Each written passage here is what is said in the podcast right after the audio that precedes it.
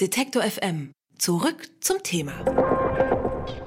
Egal ob im Politikteil der FAZ oder am Stammtisch, egal ob linksgrün oder erzkonservativ, wenn wir über Migration reden, dann ist Integration meistens das Zauberwort, das alle Probleme beseitigt. Am besten noch mit einem äh, Attribut versehen wie vorbildlich oder herausragend oder gelungen. Max Czolek hält davon kurz gesagt gar nichts. Er ist Lyriker, Theatermacher, promovierter Politikwissenschaftler und außerdem Organisator der radikalen jüdischen Kulturtage. Und er ruft Juden und Migranten zu, desintegriert euch. Aber wir integrieren ihn jetzt erstmal hier in unser Programm und ich sage Hallo Max, schön, dass du da bist. Hallo, ich freue mich hier zu sein.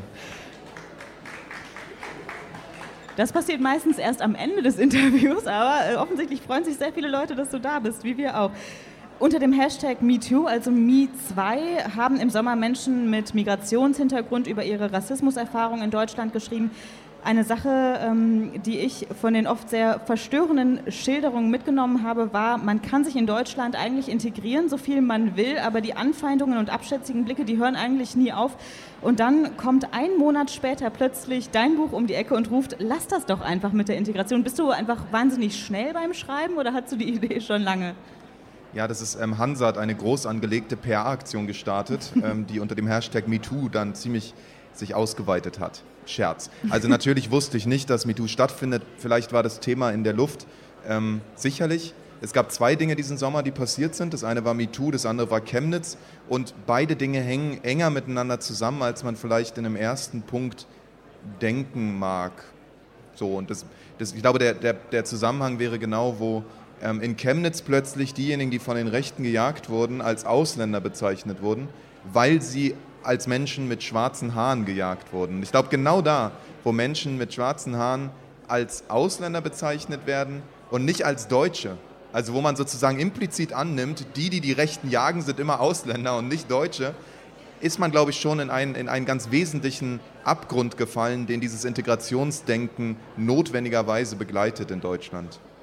In den letzten Wochen wurde ja viel diskutiert, ähm, wo wir gerade dabei sind, über die Gründung der AfD, Parteiorganisation Juden in der AfD.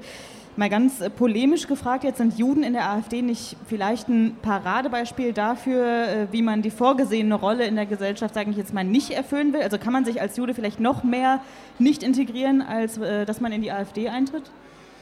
Naja, ich würde sagen schon, dass was die AfD ja versucht, und das sehen wir jetzt auch gerade bei dem ähm, Verkauf des Antaios Verlages und der Neuausrichtung strategisch, ist Migrantinnen und Migranten zu gewinnen für eine deutsche nationale Position. Also ich würde sagen, das Angebot von Seiten der AfD an Jüdinnen und Juden ist zu sagen, wenn ihr bei uns seid, dann seid ihr wirklich deutschnational. Also ich glaube, sozusagen so lässt sich möglicherweise die Psychologie hinter der, den 24 Menschen, die sich entschieden haben, als unter anderem Jüdinnen und Juden Teil der AfD zu werden, ähm, erklären. Und ich würde auch meine Kritik, wir haben ja mit Yalta, dem Magazin, was ich mit rausgebe, ähm, ein, ein Positionspapier dazu geschrieben, was von sehr vielen Leuten ähm, unterstützt wurde. Der Punkt meiner Kritik daran ist auch keine äh, sozusagen Metapolitik, wie ich sie bei äh, Desintegriert euch äh, anlege, sondern ich würde wirklich sagen, die Tatsache, dass es Antisemitismus in einer Gesellschaft gibt, bedeutet nicht, dass du dich als Jude benehmen kannst, wie du willst. Und ich würde eher sagen, das ist politisch eine dumme Entscheidung, die AfD zu wählen. Und das ist, was ich kritisieren würde. Deine Alternative jetzt zu Integration lautet äh, ganz einfach Desintegration. Du willst Schluss machen mit den Rollenerwartungen, die Migranten aufgefordert werden und stattdessen sagst du komplexe und vielfältige Identitäten sichtbar machen. Das klingt ähm, vielleicht für viele jetzt sehr akademisch. Was heißt das konkret? Wie kann man das umsetzen? Ich glaube ehrlich gesagt, dass wir konkret in der Gesellschaft, die wir tagtäglich erleben, je größer die Stadt, umso mehr, ähm, dass wir schon heute in einer Situation leben, die ähm, nicht dem entspricht, was das Integrationsdenken eigentlich behauptet, nämlich ein kulturelles, dominantes Zentrum, eine bestimmte kulturelle, äh, äh, dominante Position, in die sich die Migrantinnen oder die Außen, die anderen reinzubewegen haben. Im Gegenteil, die Gesellschaft ist schon heute radikal vielfältig. Was hinterherhängt, ist das politische Denken. Was jetzt nicht besonders überraschend ist, als Politikwissenschaftler würde ich sagen, das ist eigentlich häufig so, dass das politische Denken später kommt als die reale politische Entwicklung. Ähm, und ich glaube aber, es ist, ein, ein wichtig, ist genau der richtige und es ist auch notwendig jetzt gerade zu diesem Zeitpunkt, das eigene politische Denken auf den Prüfstand zu stellen und zu aktualisieren. Und den Begriff der Integration völlig rauszuwerfen.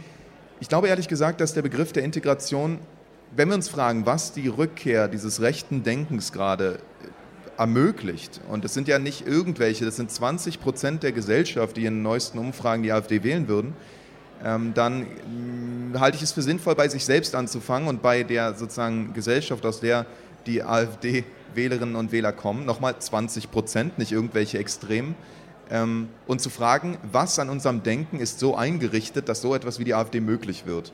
Und ich würde sagen, das Integrationsdenken, die Idee der Dominanz, ähm, ist eine dieser Denklinien, die so etwas wie die AfD nicht grundlegend verhindern kann. Die AfD ist eine sozusagen Zuspitzung dessen, was im Integrationsdenken schon angelegt ist. Jetzt war gestern angekündigt hier auf der Buchmesse, dass äh, gleich die Reihe runter Björn Höcke ähm, spricht. Wir haben die ganze Zeit überlegt, wie thematisiert man das, wie geht man damit um, muss man darüber reden. Am Ende war er irgendwie gar nicht da und man wusste gar nicht so richtig, was passiert ist. Was würdest du sagen, ist der richtige Weg, damit umzugehen? Dann sollte man das, das vielleicht thematisieren oder ist es vielleicht einfach nur noch mal eine Bühne, die man dem Ganzen bietet? Also ich, ich, glaube ehrlich gesagt, Gesellschaft ist Zumutung und auch die deutsche Gesellschaft ist eine Zumutung. Und wenn die Leute sich in ähm, ihren sozusagen innerhalb der demokratischen Rahmen bewegen, dann müssen, können die das machen. Ich muss auch ertragen, dass bis zu ihrer Verurteilung Flüchtlingsheime brennen in Deutschland. Ich kann dagegen nichts tun. Ich muss darauf vertrauen, dass irgendjemand das übernimmt, nämlich die Polizei. Dafür ist die da. Und wenn ich erlebe, wie der Verfassungsschutz äh, diese Art von Aufgabe nicht übernimmt, bin ich fassungslos, weil das ist die Aufgabe, die er hat. Wenn ich erlebe, wie Menschen in Chemnitz, die gejagt werden, nicht Teil des Gewaltmonopols und des Schutzversprechens des deutschen Staates sind, sondern Ausländer, bin ich fassungslos. Da wird eine bestimmte Aufgabe vom Staat nicht erfüllt. Das ist sozusagen, das würde ich sagen, ist meine Haltung. Worauf wir aufpassen sollten, ist nur, dass wir unter der Vorstellung, mit Rechten zu reden, nicht vergessen, unsere eigenen Konzepte weiterzudenken. Und dieses Buch ist ganz explizit nicht im Gespräch oder in äh, äh, Richtung Rechter geschrieben worden. Das wäre ein anderes Buch. So ein Buch kann man auch schreiben. Solche Bücher sind auch geschrieben worden. Aber mir ging es darum zu sagen, ich habe dafür jetzt gerade keine Zeit. Wir haben ein echtes Problem und wir müssen auch mal gemeinsam darüber nachdenken, wie wir einen Schritt weiterkommen. Weil wenn wir immer nur mit Rechten reden, arbeiten wir uns immer nur an diesen gestrigen Konzepten ab. Und diese Konzepte, ehrlich gesagt, mit denen kann ich politisch nicht arbeiten die, die funktionieren nicht, um die Gesellschaft angemessen zu beschreiben, so wie sie heute ist. Wie kommen wir gesellschaftlich weiter? Na, ich glaube, indem wir realistischer werden in dem Fall. Ich sage das auch polemisch, weil die Rechte natürlich für sich immer beansprucht, realistisch zu sein, die Welt so zu sehen, wie sie ist. Ich glaube ehrlich gesagt, es gibt eine ganz grundlegende Unlauterkeit im rechten Argument der, der Wahrnehmung, der realistischen Wahrnehmung, nämlich nicht zu erklären, dass das, was an ethnischer und kultureller Homogenität imaginiert wird, ohne eine ethnische und kulturelle Reinigung nicht zu machen ist. Und das wird immer unterschlagen. Das ist das, was sozusagen als Kosten dahinter stehen würden. Wenn man sich in die 50er Jahre Westdeutschland zurückwünscht, dann war das eine, und daran muss man, glaube ich, erinnern, eine ethnisch gereinigte Gesellschaft. Ja? Und zwar effektiv gereinigt, politisch und ethnisch. Und ich glaube, was wir machen müssen, ist das Projekt offene Gesellschaft jetzt in diesem Moment weiterzuentwickeln in die Richtung, dass das Viertel der Gesellschaft, was migrantisch ist, sich angesprochen fühlt, gemeint fühlt, wenn wir sagen, das ist unsere Gesellschaft und ihr braucht keine Bringeschuld leisten. Ihr gehört jetzt schon dazu. Und wir müssen das weiter. Es ist kein Akt der Nächstenliebe. Wenn wir das nicht weiterentwickeln, dann wird die offene Gesellschaft, so wie sie jetzt ist, glaube ich, nicht standhalten. Ich glaube, wir sind wirklich in einem, in einem sehr prekären Situation gerade. Ein Kapitel in deinem Buch, in das integriert euch, widmet sich dem Thema Rache und das ist bei vielen Kritikern nicht so gut angekommen. Wieso? Oder vielleicht eher, woran willst du Rache nehmen in dem Fall? Also ich kann, ich meine, es lässt sich sehr gut erklären, warum die Idee der jüdischen Rache bei deutschen oder auch jüdischen Kritikern und Kritikerinnen nicht so gut ankommt. Was mich interessiert in der Kritik einer Sache, die ich Gedächtnistheater nenne, also der symbolischen Aufladung der Jüdinnen und Juden in der Inszenierung einer deutschen Selbstaufwertung als nicht Nazi, nicht antisemitisch, nicht rassistisch.